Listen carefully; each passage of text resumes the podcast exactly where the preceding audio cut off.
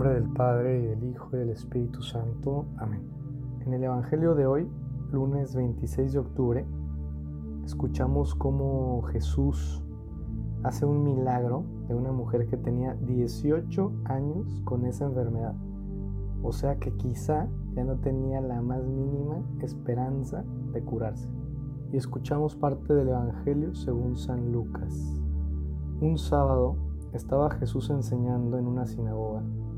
Había una mujer que llevaba 18 años enferma por causa de un espíritu malo. Estaba encorvada y no podía enderezarse. Al verla, Jesús la llamó y le dijo, Mujer, quedas libre de tu enfermedad. Le impuso las manos y al instante la mujer se enderezó y empezó a alabar a Dios. Pero el jefe de la sinagoga, indignado de que Jesús hubiera hecho una curación en sábado, le dijo a la gente, hay seis días de la semana en que se puede trabajar. Vengan pues durante esos días a que los curen y no el sábado.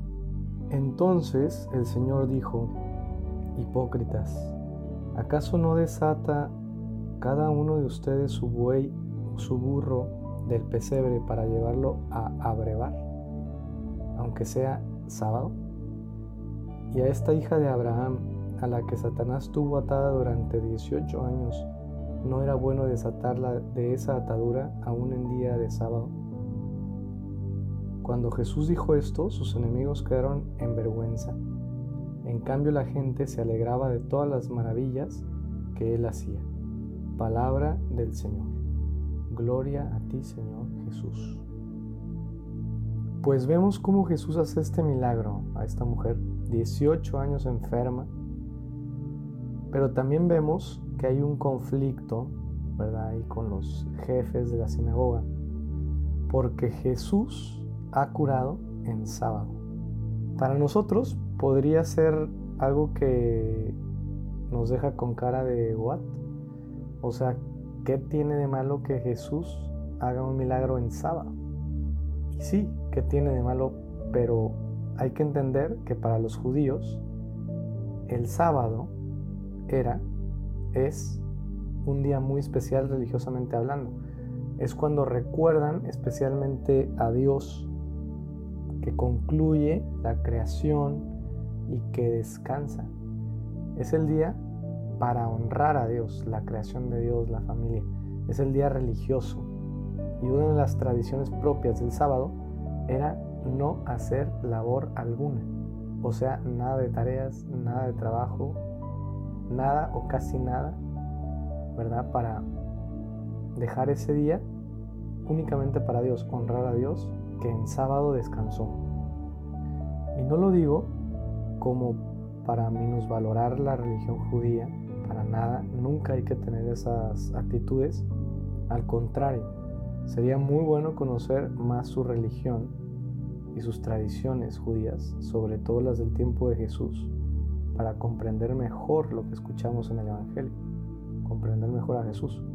Claro, siempre, también en respeto a su religión. Pero bueno, dejando ese paréntesis cultural religioso, hoy Jesús nos deja una gran lección de vida. Jesús al hacer este milagro en sábado, nos hace ver que para hacer el bien siempre es buen día, buen momento. Y es verdad que muchas veces nos ponemos excusas según esto muy buenas, muy listas, ¿verdad? Muy oportunas para no hacer el bien a los demás. Y Dios nunca deja de hacernos el bien, nunca deja de bendecirnos. ¿Por qué nosotros vamos a dejar de hacer el bien y compartir con los demás tantas bendiciones que recibimos de Dios? Hagamos el bien y hagámoslo bien, a todos, siempre, según esté en nuestras manos. Y nos disponemos para la comunión espiritual. Creo, Jesús mío, que estás realmente presente en el misterio de la Eucaristía.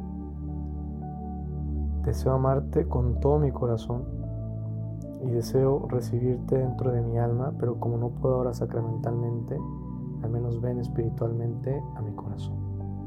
En el nombre del Padre, y del Hijo, y del Espíritu Santo. Amén.